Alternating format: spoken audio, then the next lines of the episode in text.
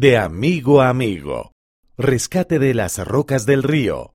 Por el elder Juan Pablo Villar, de los 70. Cuando tenía seis años, mi familia se fue de viaje a un río. El agua estaba muy fría, porque venía de las montañas de Chile. Después de jugar un rato en el río, quise entrar en calor. El sol brillaba en unas rocas que estaban cerca, así que me recosté contra una de las rocas y puse los pies en la otra para tomar el sol.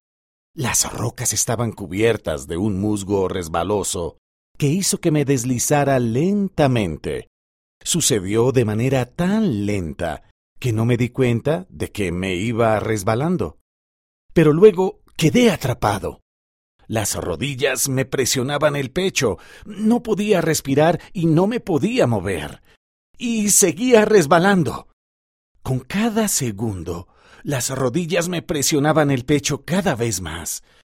Levanté la vista hacia el cielo y la luz empezó a desvanecerse. Entonces vi la cara de mi hermano. Me tomó de la mano y me levantó.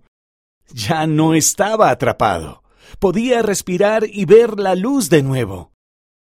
Jesucristo es nuestro Salvador y nuestro hermano mayor. Él siempre sabe dónde estamos y nos sacará del peligro. Siempre está allí para tendernos la mano. Tomado de una entrevista con Hailey Yancey.